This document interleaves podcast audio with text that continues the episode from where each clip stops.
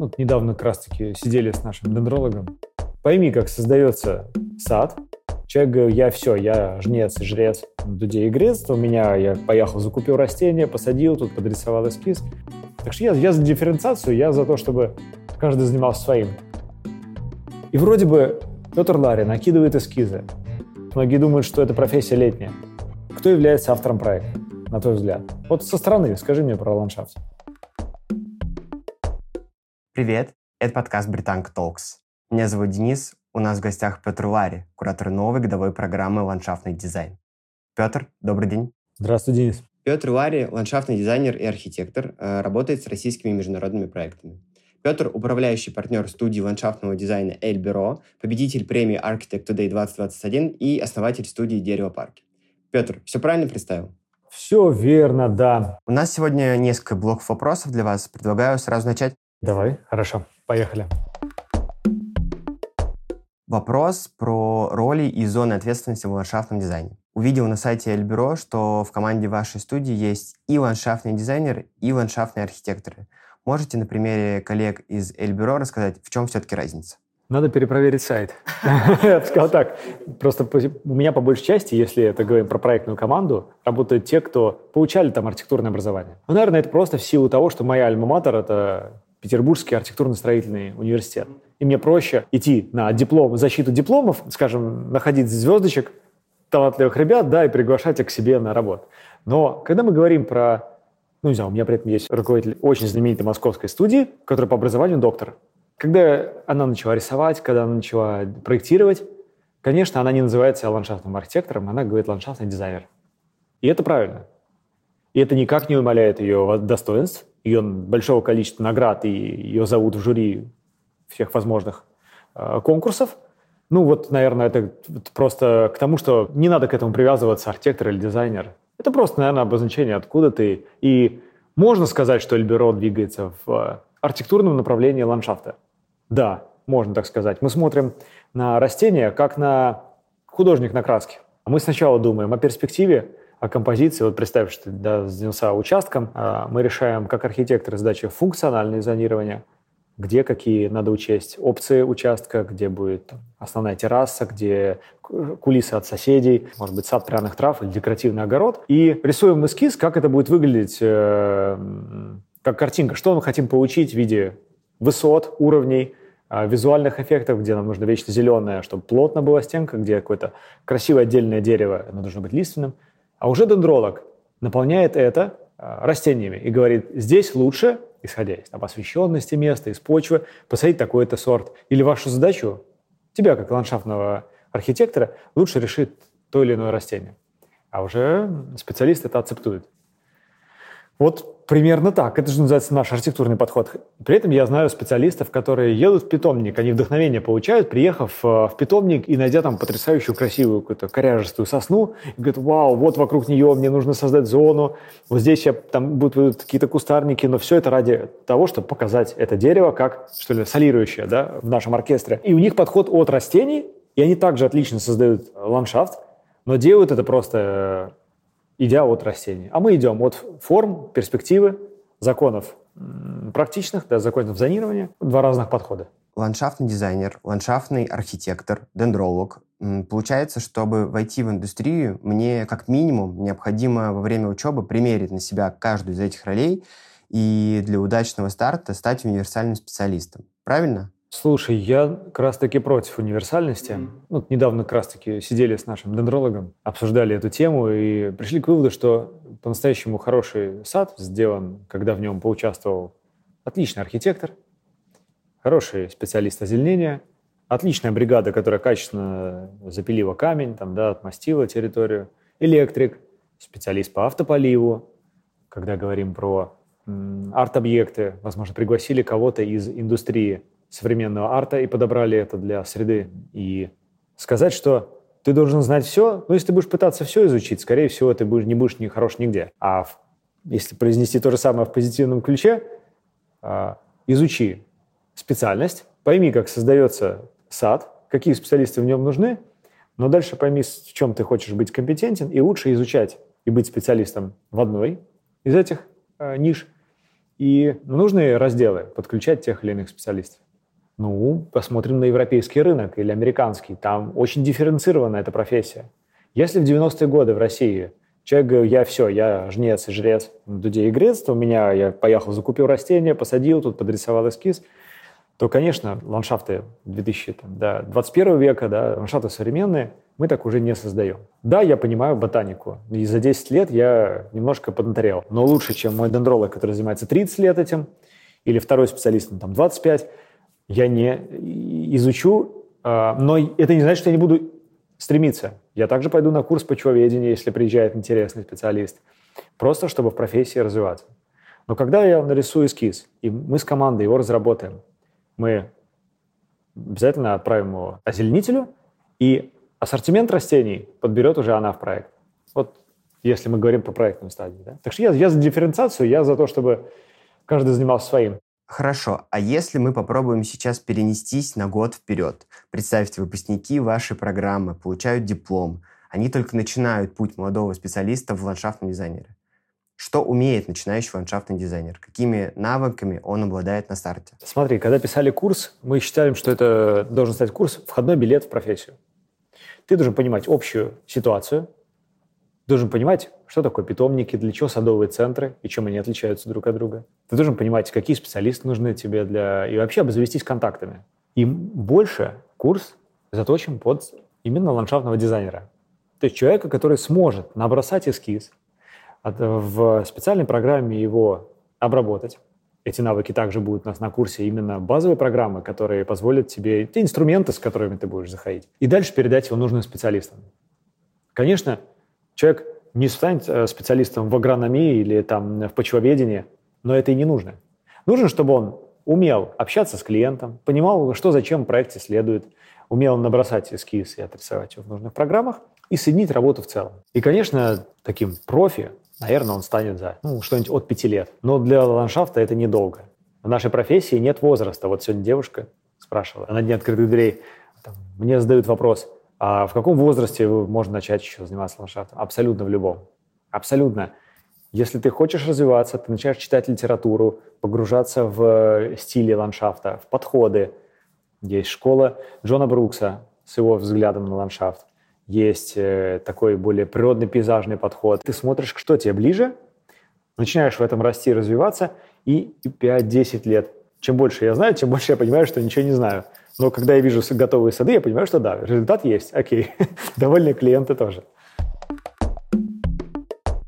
Про Эльбюро. Вопрос про вашу студию. Расскажите, пожалуйста, сколько сейчас человек в команде, кто чем занимается и сколько человек задействовано в одном проекте? Эльбюро – это у меня вторая команда. Первое бюро было называлось «Дерево парк». Год назад я и продал долю, и дальше организовал новую студию. И уже чуть плотнее занялся тем, что мне близко. И ко мне подключился мой партнер, мой бывший клиент – Валерий Федотов. Наше бюро сейчас работает 18 человек. И, конечно, в команде здесь уже участвуют именно в штате уже и специалисты озеленения, и строительный руководитель, и инженеры благоустройства. Часть коллектива занимается общественными пространствами, такими как жилые комплексы, скверы, парки, базы отдыха. А часть коллектива и больше, она занимается частными садами. Ну, так вот, если на вскидку, наверное, половина из всего, всей команды – это именно архитекторы, инженеры и дендрологи. То есть те, кто именно относится к продукту, даже, даже чуть больше. Проект мы тоже делим на две стадии. У нас есть концепция и проектная документация, то есть более детальная часть. В концепции это будет ландшафтный архитектор, я как арт-директор. Это будет менеджер проекта, то есть кто, кто ведет общение с клиентом и является одним окном для него.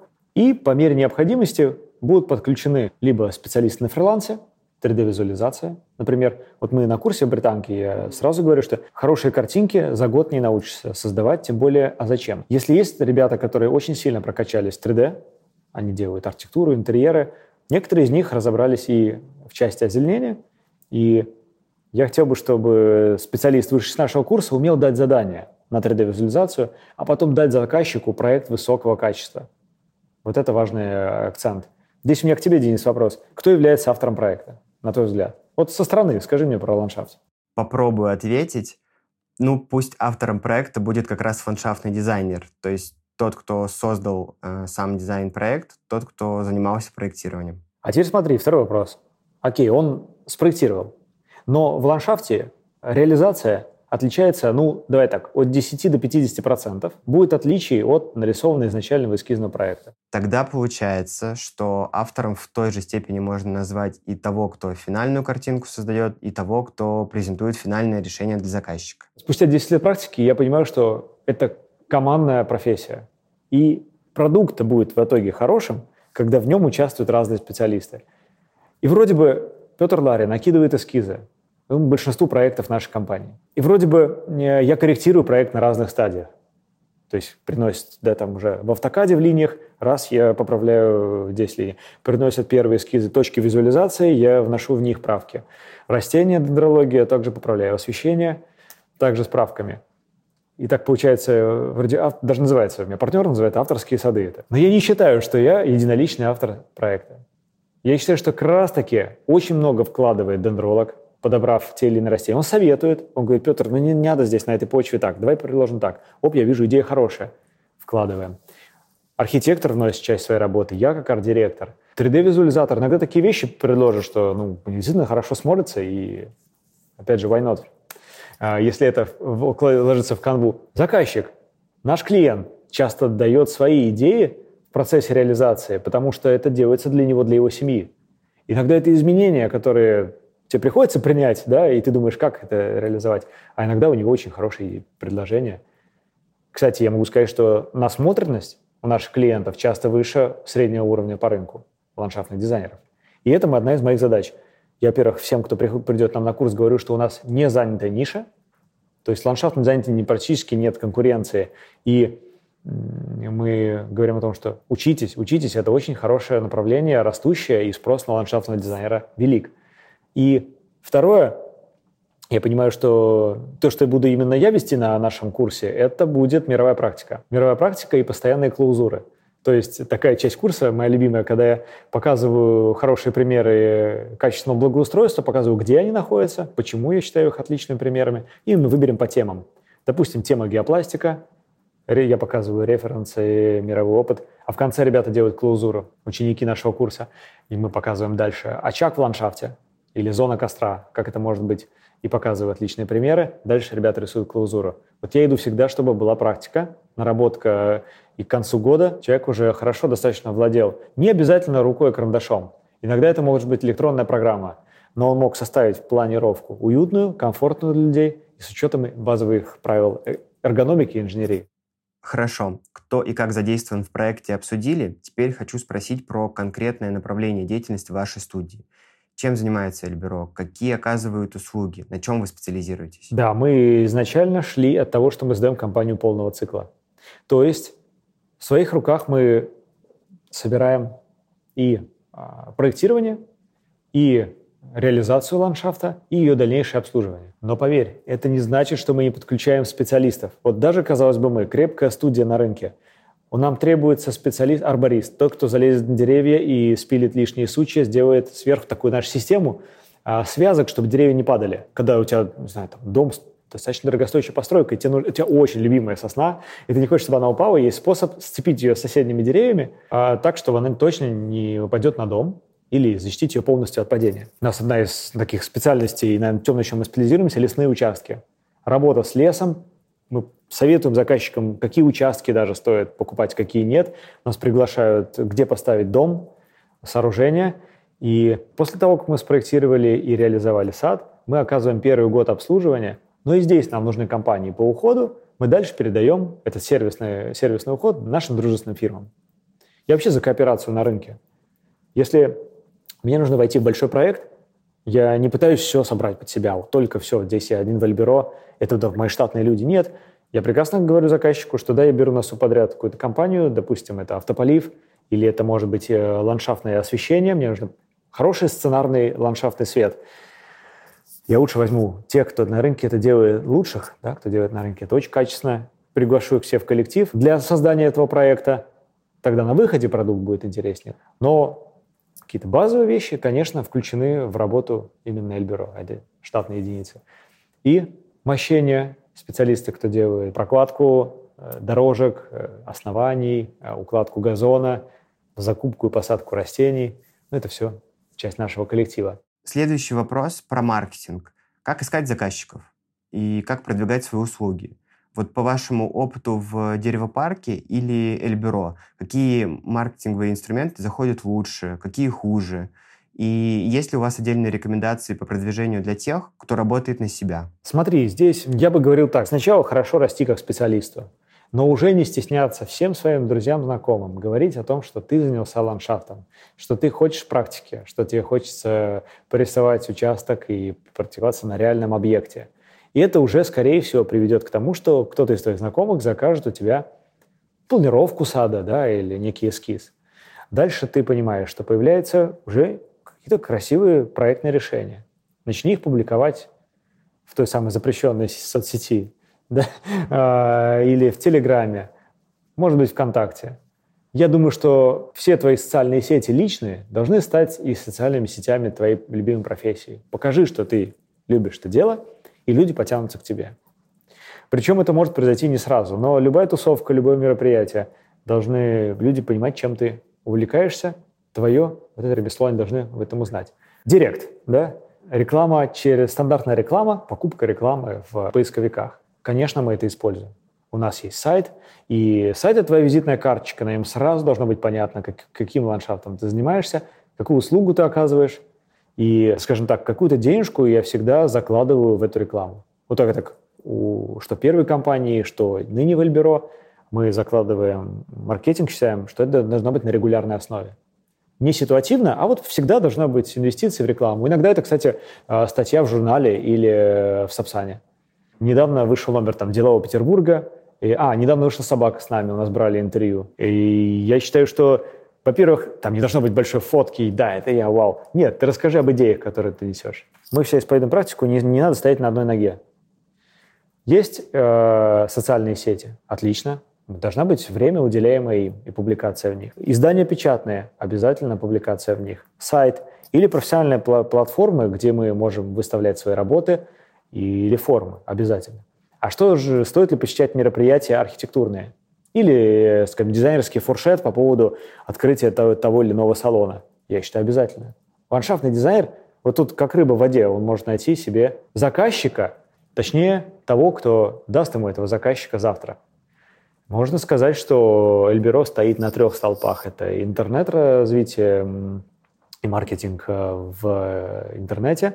Это рекомендации наших текущих клиентов и тех, с кем мы уже поработали. И третье – это архитекторы и дизайнеры. То есть те, кто, за кем следует наша работа. Сначала создается дом, и уже достаточно теплый клиент передается нам.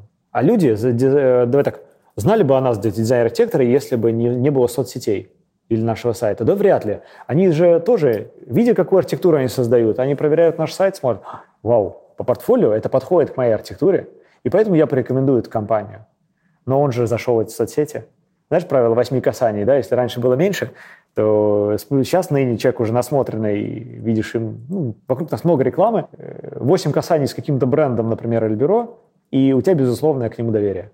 Вот так работает. И здесь это базовая психология, поэтому лучше использовать возможные инструменты. Но, повторюсь, в Эльберу это только системный подход. Использовали средства, инвестировали, проверили метрики, что дало. Использовали, посмотрели, что дало. Этим, конечно, сейчас занимается уже несколько человек. Хорошо. Как продвигаться ландшафтному дизайнеру или бюро как единице, как отдельному игроку, поговорили. Вопрос, как сейчас обстановка в индустрии, как э, развивается сообщество, Обмениваются ли ландшафтные дизайнеры и архитекторы опытом друг с другом? Да, смотри, во-первых, есть э, Аларос. Это ежегодная премия, на которой ландшафтные дизайнеры выставляют свои работы, как проекты, так и реализованные объекты.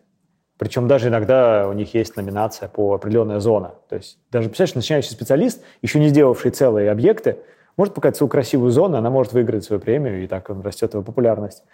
Это хорошая площадка, где мы встречаемся, выступаем с лекциями. Есть школа «Зеленая стрела», собирающая и прокачивающая специалистов, э, которые уже работают, но хотят повышать квалификацию. Также они возят по садам всего мира. Какие-либо еще значимые есть Московская э, ассоциация ландшафтных архитекторов со своими тусовками, встречами. Есть Петербургская, такая чуть более снобистская, я бы сказал, сама по себе каждый. Но я думаю, что мы все, с, ну, многие специалисты собираются на АППМ, Ассоциация производителей посадочного материала. Там проходят очень углубленные, интересные лекции, выступления. Ты знаешь, ее раньше не было. Вот лет пять назад я мог бы сказать тебе, что никаких связей нормальных нет, каждый сам по себе.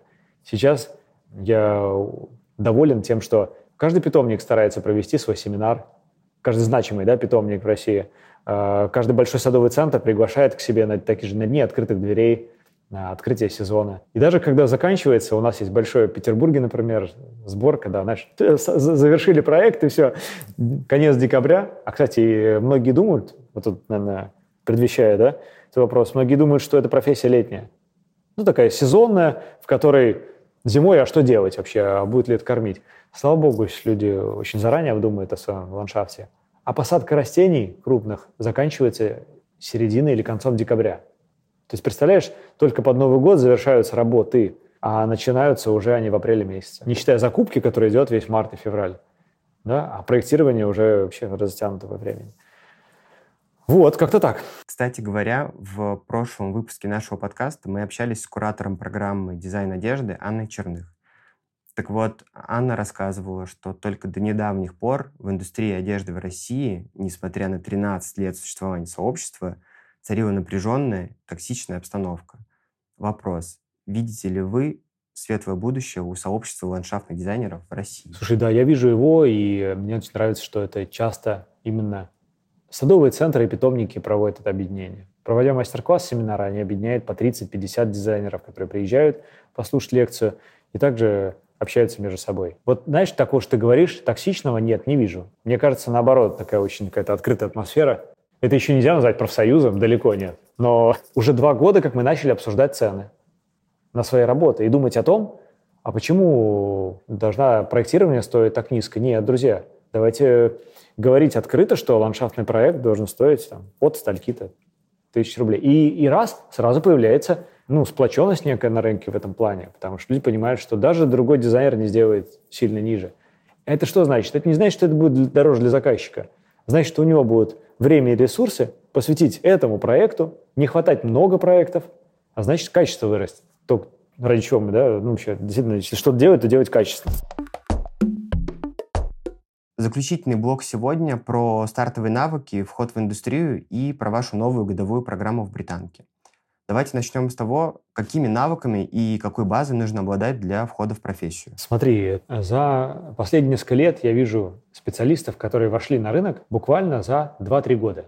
И меня удивляет, как быстро они в ней развиваются. Что это для меня значит? Это значит, что из абсолютно разных сфер люди могут прийти в профессию. Если они действительно двигаются верным курсом, если они поняли, как создается проект, какие специалисты нужны, то я только рад, что они приходят и ну, быстрее заходят в эту нишу.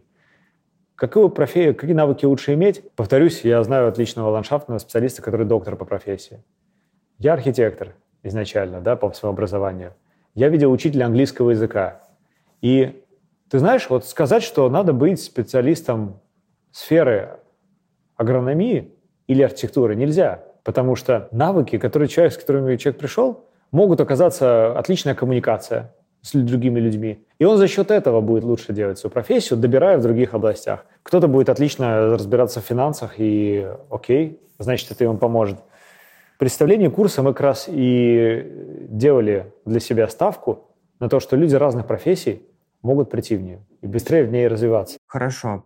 Петр, расскажите, пожалуйста, как будет проходить отбор абитуриентов и будут ли какие-то обязательные критерии? Мы проводим отбор по собеседованию, и решили, что мы не будем вот исключительно делать ставку на тех, кто там уже рисует или учился в художественной школе, или был дизайнером. Мы смотрим будет разных людей разных профессий. Поэтому нет, мы не отрезаем для себя только художественные навыки. Хотя, можно ли сказать, что первый год им будет легче? Да. Но ты знаешь, когда ты человек войдешь в профессию получишь свои заказы, то будет вопрос, а как у тебя с навыками коммуникации? Как у тебя с финансами? Как у тебя с навыками организатора? И иногда тот, кто поначалу, ему приходилось больше э, посвящать времени изучению художественных наук, скетчинга, знания там, базовой программы для черчения проекта, ему, возможно, потом будет легче. Вопрос про структуры программы. Будет больше теории или практики? И запланированы ли какие-то живые брифы из индустрии?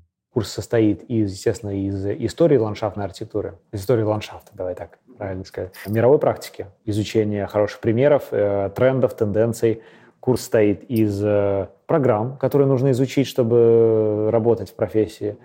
естественно, из подходов к проектированию и обучения проектированию ландшафта. Ну и такой немаловажный блок – это бизнес-процесс. Как создать сад, действительно, что зачем следует, какие специалисты в нем нужны. А можно сказать, что это теоретическая база? Да, но в ней будет практическая часть в виде сдачи э, прорисовки проектов, экзаменов, сдачи э, ежемесячного проекта, полугодового и итогового дипломного ландшафтного проекта который ты рисуешь на выходе. Мы договорились о том, что у нас будут поездки в садовые центры и обязательно семинар от э, представителя питомника или садового центра для того, чтобы человек имел широкий кругозор. Так что я считаю, что наш курс и практичный, и теоретический, это должен быть в этом баланс. Если ты говоришь про то, удастся ли нам сделать на примере реального объекта, я думаю, что это хорошая будет идея. Если у нас э, есть люди, которым нужен ландшафтный проект, то, представляешь, такой человек получит 15 или 10 вариантов своего участка. Или давай разобьем их, да, мы берем группу людей, которые, не, которые уже купили домовладение, они уже стоят перед этим вопросом, а курс как раз-таки годовой, за это время человек строит дом, и раз на выходе три, э, три ученика нашей школы делают эскиз для его участка, три ученика делают для другого. Я считаю, что это очень будет верным путем. Хорошо, а если брать в процентном соотношении, как делится программа? больше занятий на работу руками или, наоборот, больше уклон на понимание общих процессов, soft skills, общение с клиентами? 70-30. 70 в пользу практичных навыков, которые, с которыми ты выйдешь на рынок как специалист.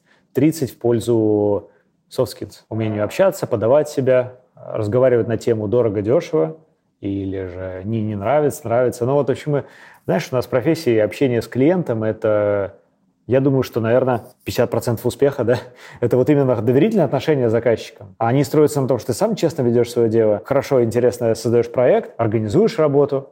Поэтому я думаю, что 70-30, если ты только входишь в нашу профессию, ландшафтный дизайн, то, конечно, для начала надо большую часть времени посвятить именно практичным навыкам. Финальный вопрос. Петр, расскажите честно, что вас вдохновило на создание образовательной программы в Британке? Какая у вас лично сверхцель? Есть ли какая-то миссия? Слушай, про это размышлял и пришел к такому выводу, что а, это расширение, с, э, это может громко звучать, но это расширение сферы своего влияния. Только не своего как человека, а своего подхода к ландшафту, который я хочу, чтобы больше и больше применялся на практике. Я понимаю, что наша компания Эльбюро создает параллельно, в работе находится там, около 30 проектов, и около 10 садов параллельно реализуются. Согласись, я ограничен ровно объемами своей команды. В данный момент, да, я расту, как, коллектив, как бюро, но это рост не такой не резкий, не взрывной, да, и всегда он будет э, постепенным. Значит, нет задачи там занять долю рынка, а скорее задача сделать качественный продукт вот того скандинавского подхода, который мы исповедуем. А я понимаю, что школа позволяет тебе а, распространить такой подход и большее количество людей включить в этот э, процесс и, сделать больше таких садов, только уже не своими руками. Ну, своими, я имею в виду своего коллектива. Вот для меня это во многом так. Смотри вокруг на дизайн, как сильно поменялась архитектура и как слабо пока отвечает этому ландшафт. Реально, очень, давай так, даже некоторые хорошие жилые комплексы в Москве очень запарываются на стадии озеленения. С чем это связано? С отсутствием квалифицированных кадров, с отсутствием насмотренности часто у этих дизайнеров и архитекторов, кто это проектирует. И Одна из задач у меня будет э, это сделать в этой профессии, чтобы больше садов, больше пространств, больше ландшафта было сделано отвечающими современной архитектуре, отвечающими запросу клиента, как частного, так и общественного заказчика. Супер. Петр, спасибо, что нашли время и пришли поделиться своим опытом. Я желаю вам новых успешных проектов и удачного старта программы в Британке. Пусть все получится. Денис, спасибо тебе за встречу.